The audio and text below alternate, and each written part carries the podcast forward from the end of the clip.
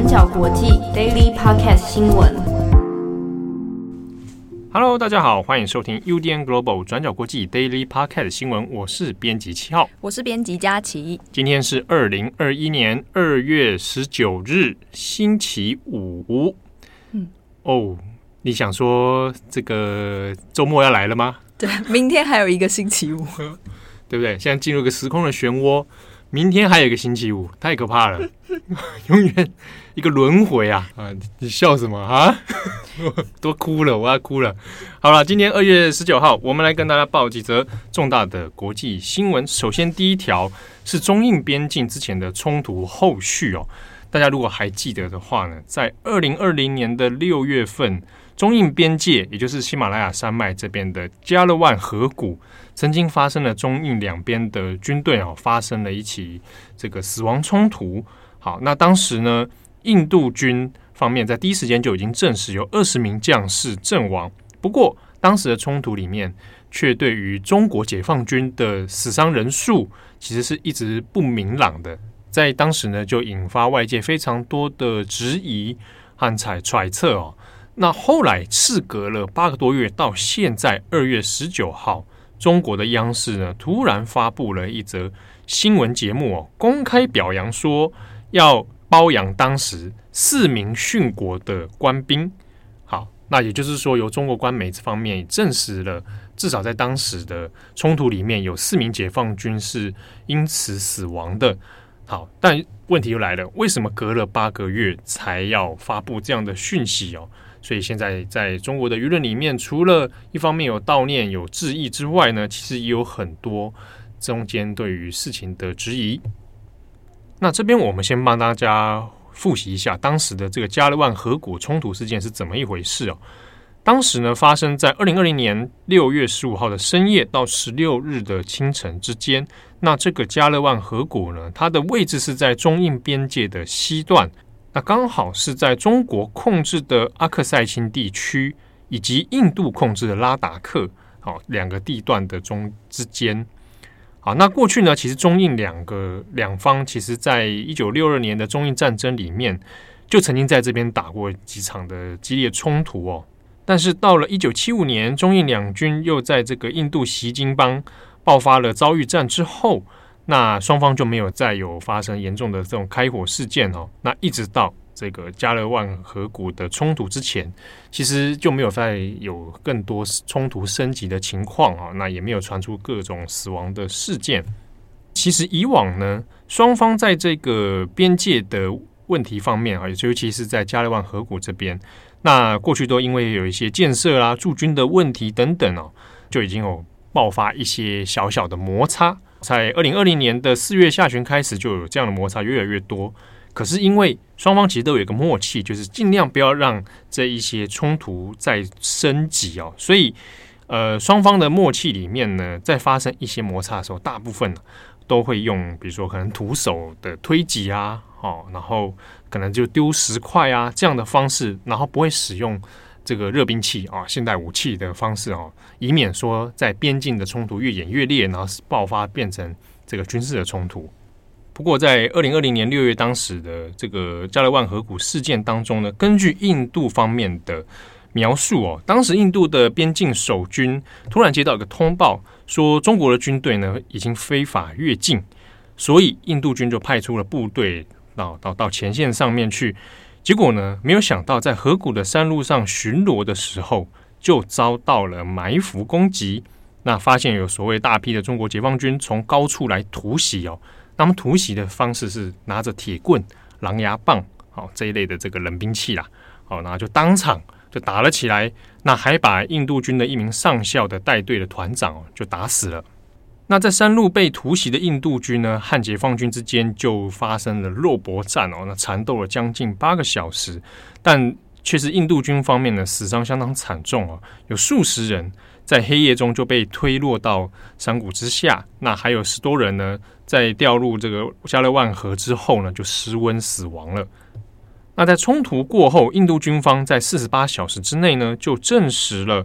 呃，印度军至少有二十人死亡，七十六人轻重伤。那消息传出之后，那当然印度就举国感到非常愤慨哦。那遍地呢都发生了一些这个反中国的示威。虽然双方的这个军方呢都有展开这个边境的会谈哦，希望能够让冲突不要再越演越烈，那然后抚平这个情势。可是，诶，中印双方也因为这个事件，他的外交关系就急转直下。那这个各自的舆论里面也对这件事情感到非常的愤怒。另一方面，当时就感到最微妙的是，除了印度军方证实自己的死伤状况之外呢，中国解放军方面反而下了封口令哦。对于冲突发生的经过，对于战损的状况，完全是只字不提。那只有提到说啊，印军有二十四，但是解放军的伤损呢是完全不详的。那当然，这样的态度其实外界也有所质疑啊。第一个是说，可能猜测这个中国是为了保护自己的国家颜面哈，不要丢脸，所以故意去瞒报前线的死伤数字。啊，那第二种是认为说。那如果中国真的在当时杀了将近这样双位数的印度军哦，那这样的事情如果证实的话，那是不是代表中国真的有事先啊阴谋要预先去埋伏，那采取一些军事行动呢？后来呢，在中国方面的重重资讯管制之下，这件事情哦，后来就会有点不了了之啊，变成了一个有点像是被遗忘的战争这样的感觉。没有多久呢，中印之间又发生了在二零二零年九月哈，与班公错地区发生了第二次的这个死亡冲突。好，那这一次是印度军有备而来啊。好，那就虽然说军中有一名这个藏族的士兵阵亡，但呢，他还是完成了他这个插旗的任务啊，有点像是呃战略宣传复仇的这样的意味。后来呢，到了今年的二月，中印双方其实已经经过了漫长的军方秘密谈判了。那已经达到了双方缓冲的一个共识。好，那所以双方呢各自从办公错，还有一些前线比较争议的边境地区呢，啊调走了这个大批的常驻部队啊。那这个相关的一些步军啊状况，已经透过卫星照片已有空拍证实了。OK，双方已经撤走了主要的军力。因此呢，中国军方可能也因此判断说，前线的气氛大概现在比较和缓了哈。所以才事隔了八个月之后，才来处理这个当初加勒万河谷的殉国烈士。因此呢，中国的央视在今天二月十九号一大早就发布了一个新闻节目哦。那在节目当中呢，就表彰这个有五名在加勒万河谷冲突当中啊，因为保卫国家而伤亡的英雄。那其中有四个人是阵亡死亡的，那其另外一个人呢是重伤生还。在央视的说法里面，是在二零二零年六月的边境冲突当中呢，有一位驻守前线的这个中校军阶的齐发宝啊，那他是新疆军区某边防团长，那他受命啊，所谓受命带着诚意和对方谈判撤军，结果没有想到在渡河的途中呢，被印度军队恶意埋伏，那印度呢想要凭着数百部队压倒性数量哦来生俘。带队的指挥官，那这过程当中呢，齐发宝就遭到敌军的重伤。那同时，营长陈红军、士兵陈祥荣、校思远、王卓然四个人就阵亡了。那这个说法刚好就是跟印度当初对于同样事件的说法是完全相反。好的，那也随着节目的播出呢，也成为了现在中国社群网络上面的热搜关键字哦。那主要还是在针对于。呃，这个所谓的为国英雄啊，好，那就是保卫国家等等哦。那这个在微博上面有一个 hashtag，就变成呃四名解放军官兵呢在中印边界冲突中牺牲啊，这样一个关键字出现在微博上面，所以很多人都在悼念所谓的烈士殉国。好，不过这边大家还是有一个疑问说，那为什么要隔了八个月才发出这个表扬的通告哦？那么在中国的舆论说法还有。这个胡锡进啊，这个官媒的喉舌啊，胡锡进的说法里面是说，当初之所以不敢全面的公开战损数据，是因为害怕说，哎，担心中国的舆论会因此民族性大爆发哦，然后演变成不可收拾的后果。那在这一次的追悼褒扬令里面呢，诶当中也有一些窍门哈，尤其是在中国的用字遣词用字方面，比如说官方新闻稿里面并没有说这个解放军呢是被印度军队打死啊，那他反而是用一个有关外军啊，有关的外军来代称这个印度，所以你可以看到他在用字上面，这是中共一贯的习惯了哈，就是有时候会避重就轻一点。那这边呢，接受包养的这个齐发宝中校。那在中国网络里面，其实之前对他也是不陌生的，因为他在二零二零年初的时候，中国的官媒就曾经大力的吹捧他是一位硬汉团长哦。那二零二年初的话，其实是在这个冲突爆发之前，那当时还流传着一份一月的这个影片哦，他是被叫做大衣哥啊，穿着大衣啊，大衣哥团长痛骂印度的越境的这个军队啊，那还这痛骂这印度军说啊，你不想打就滚回老家啊，老子不喜欢你们。等等啊，爆发一些口角。那当时当然就中国舆论里面一种民族心的感受里面呢，会觉得，很力挺这样的所谓的硬汉团长啊。但就在后来，没有想到就是大衣哥本人齐发宝呢就被在冲突当中被打成了重伤。那下一则我们再来看德州的后续状况。那先前因为有缺水缺电的问题。那这两天呢，因为慢慢有陆续恢复啊，电力的状况呢，渐渐的在恢复了，但是缺水状况还是存在。另外是在昨天，呃，我们有看到，就是在德州的参议员很知名的 Ted Cruz 啊，克鲁兹呢，因为被发现这个坐上了飞机哦，飞往墨西哥的坎昆要度假，结果在美国的舆论当中，其实引发了非常多的争议啊。对，在我们昨天的脸书和 IG 贴文里面就有提到说一些灾民的最新状况回报，那也有提到 Ted Cruz，他作为一个就是台湾听众比较常听到的有台议员，那他也在之前呢，就是刚好被拍到出现在机场要前往墨西哥度假的画面。那这些照片呢，在昨天一刊出来以后，立刻就在推特上冲到了这个热搜的关键字。那也有很多人就批评说，诶，为什么德州现在处在这么艰困的情况？四百万人停电，那已知二十一人死亡，这么严峻的灾情，那但是德州的参议员却还可以飞到墨西哥去度假呢？那也因为受到大量的批评跟言上，Ted Cruz 呢，他一开始是对外先发表了一个声明，在这个声明里面，他表示说，是因为我女儿的学校这礼拜停课。那我女儿就说想要跟朋友一起出去旅行啊，那我只是想当一个好爸爸，所以呢，他们全家人就一起出发。那原本呢，他今天下午就已经打算要赶快飞回德州。那也确实呢，是在美国时间十八号的时候，Ted Cruz 他就搭飞机从墨西哥又回到了美国。只不过呢，这个声明看起来好像是想要紧急灭火，可是呢，却又陆续被其他媒体又爆出了更多的争议。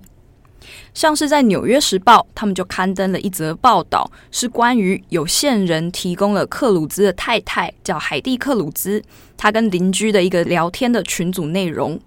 里面就有提到说，这一次的度假，事实上的内容跟 Ted Cruz 的声明是完全相反的。那他的太太呢，就在周三的这个群组聊天的内容里面就有讲到说，其实是因为遇到德州的这一波寒流。那他们家的房子也是冷得要命啊，所以他的太太就提议说：“诶，不如我们去墨西哥度假，星期天再回来好了。”那他也在这个群组内容里面邀请了其他人一起加入。他说呢：“我们会住在坎昆的这个丽池卡尔登饭店。那在那里呢，他们家很常都去那里度假，那住过很多次，分享了一些像是饭店房价啦等等的消息。”那另外呢，NBC 也报道说，Ted Cruz 他其实是到周四的早上才重新预订了回程机票的。也就是说呢，Ted Cruz 他其实一开始就是没有打算要提早回德州，而是真的计划在墨西哥度假，直到整个寒流结束。可是呢，是因为他被舆论批评到不行，才不得不缩短行程，赶快回德州灭火的。那在《纽约时报》的报道里面也有提到说，其实十七号这个推特照片刚发出来的时候，就已经有媒体去联络他的议员办公室了。可是呢，整整十二个小时都没有得到任何的具体回应。那在 Ted Cruz 回到美国之后，他又发表了一个新的声明，直接承认这一次的旅行很明显就是一个错误的决定。而且呢，他说他登上飞机飞到墨西哥的时候，原本就打算在当地一边远距离工作。那他也一直都跟德州的各种行政人员还有官员都保持联络。那不过呢，他到墨西哥没多久以后就觉得后悔，也决定要赶快回德州进行后续的工作任务。那这整件事情到现在也带来了很多的政治效应，很多人开始讨论说：“诶，你作为一个德州的参议员，你回到德州到底能做什么？难道你要亲自去修电网吗？还是说你要亲自去视察或者是发补给品吗？到底作为一个参议员，你在不在场，或者是说你跑去度假，但是你远距离工作，到底会怎么样？”其实，事实上呢，美国现在的政治舆论，不管是作为 Ted Cruz 的敌人或者是盟友，都对于他在德州风雪的时候跑去度假感到相当尴尬的。不只是说民主党已经有很多人再次呼吁 Ted Cruz 赶快辞职，就连他的盟友，作为一个共和党员，也是前德州州长的参谋长雷沙利文，他也跳出来谴责说，这很明显就是一个错误的政治判断。他说呢，虽然参议员没有办法亲自真的去修电网，可是参议员的角色本来就应该要有一个政治期待，是说人们会希望他们经过民选、经过选举的这个官员有办法可以在危机期间充分参与整个救灾的过程。那包括说你有没有办法在灾难期间做中央与地方的调度啦，或者是说你有没有办法争取更多的物资和人力救助啦？虽然这些没有明文规定。但是呢，在一个民主的国家，大部分的人都是会有这样的政治期待的。那这也解释了为什么大家会这么生气。而且在去年十二月的时候，Ted Cruz 他才公开批评过奥斯汀市的市长史蒂芬·阿德勒。他就批评他说，阿德勒他也曾经在疫情期间跑到墨西哥去度假，但是呢，另一方面又告诉选民说，大家在疫情期间要乖乖待在家里，那自己跑去度假就是一种说一套做一套的方式。但是呢，这样子的批评现在也回应到了 Ted Cruz 自己的身上。另外呢，这一次 Ted Cruz 他决定要跑去度假，让人困惑的一个点在于说，很多人都知道 Ted Cruz 他其实在政治上一直对自己有更高的期望，他很想要选总统。那另外呢，也在川普弹劾的期间，不断的想要争取川普支持者的信任。那外界普遍都认为说，Ted Cruz 他在二零二四年的时候，应该还会想要参选总统。好，那当然就 Cruz 来说呢，就一个参议员的角色来说。他在这一个风暴里面，他也要一定考虑到一些后续的政治效应啊。那特别是说，你二零二二年有其中选举，那再下一个的话是二零二四年还有总统的选举。那 Cruz 本身因为对于政治的前途啊，好蛮多期望的。就是刚刚前面佳琪讲的，其实他就多次大家也看得出来啊，其实有想更上一层楼啊，希望争取党内的提名啊，那未来可以机会去竞争成为总统候选人哦。好，那所以在这个处理这样的德州自己内部的事务上面，你就要考虑到支持者的感受啊。那你中间是怎么去做危机处理？好的，那我们今天的 Daily Podcast 到这边，我是编辑七号，我是编辑佳琪，我们下次见，拜拜。感谢大家的收听。想知道更多深度国际新闻，请上网搜寻 Udan Global 转角国际。